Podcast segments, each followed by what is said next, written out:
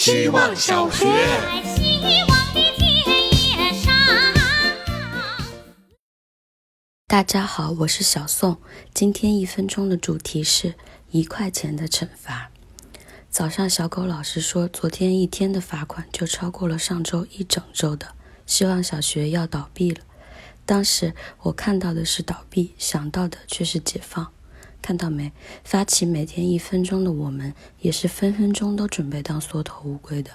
所以，如果惩罚的金额不是一块钱，如果是十块钱、一百块钱，通过提高想偷懒或找借口的门槛，能不能更有效地遏制人性中的软弱？我看悬，我猜结果只会更糟。一旦把惩罚的力度增加到一个让人畏惧的程度，那敬畏也就随之消失了。敬畏消失意味着什么呢？意味着会有一个光脚的不怕穿鞋的人来跟你说罚钱，我乐意。反正我是不相信把我管得死死的还说为我好的人的，因为他不相信我。希望小学，对汽水的喜爱是什么样的感情呢？是对易拉罐拉环怎么打开而拥有的挑战心理吗？是拉开那一刻，这瓶就是我的的喜悦感吗？是猛地被推开瓶口的正能量带动了人心吗？是打一个嗝，把世界都从身体里推出去而拥有的余韵吗？被冰过的就更有冲刺的那个劲头，很想帮他们报名接力跑这个项目。舍弃糖度，所谓的零度汽水，根本是安慰自己稍微放松一下的头号犯罪。我不是很喜欢膨胀这件事，但二氧化碳的膨胀是可以坐下聊一下的。给你一个冰柜打开来的时间，选择口味，选择甜度，选择毫升，选择要不要。其实这几秒我也很喜欢放大，看人们扩张的毛孔、豆大的汗珠、瓶身的露水以及彼此的反射。希望小学，大家好，我是小崽子。之前提到政治的时候，我第一时间想到了大学专业是政治学的一个好友。拿着自己的一些疑问找到朋友之后，他答应给我一些政治学概论的笔记来帮助我理解。晚上我收到那份文件的时候，打开在我眼前的是另一领域知识体系的一角，从含义和包含对象的角度都有好多分支，基础理论都够我捋一阵子的。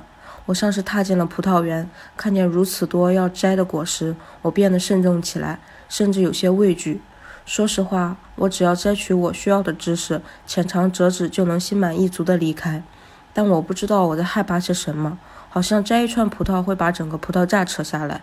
只要我开始吃葡萄，就会有更多的疑问在等着我。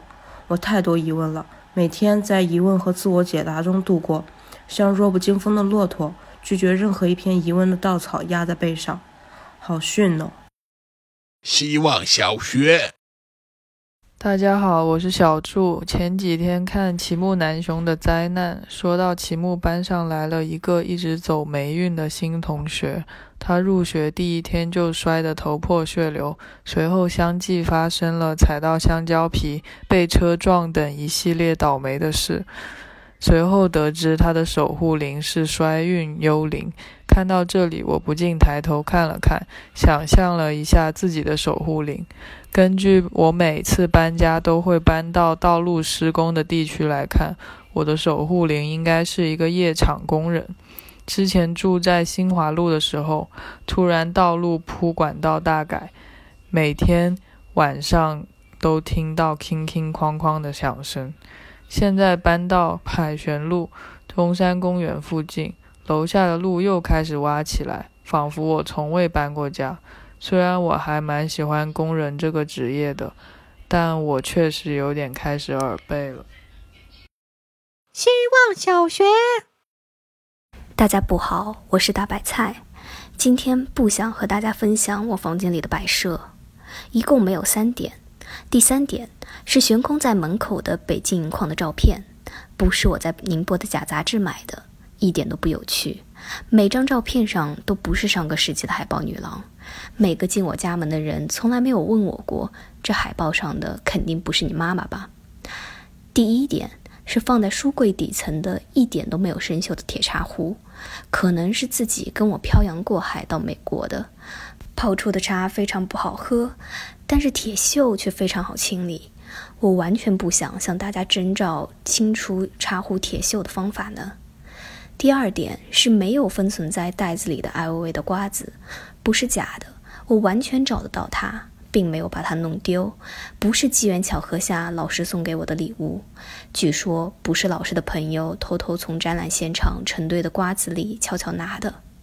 我的分享还没有结束，不说再见了。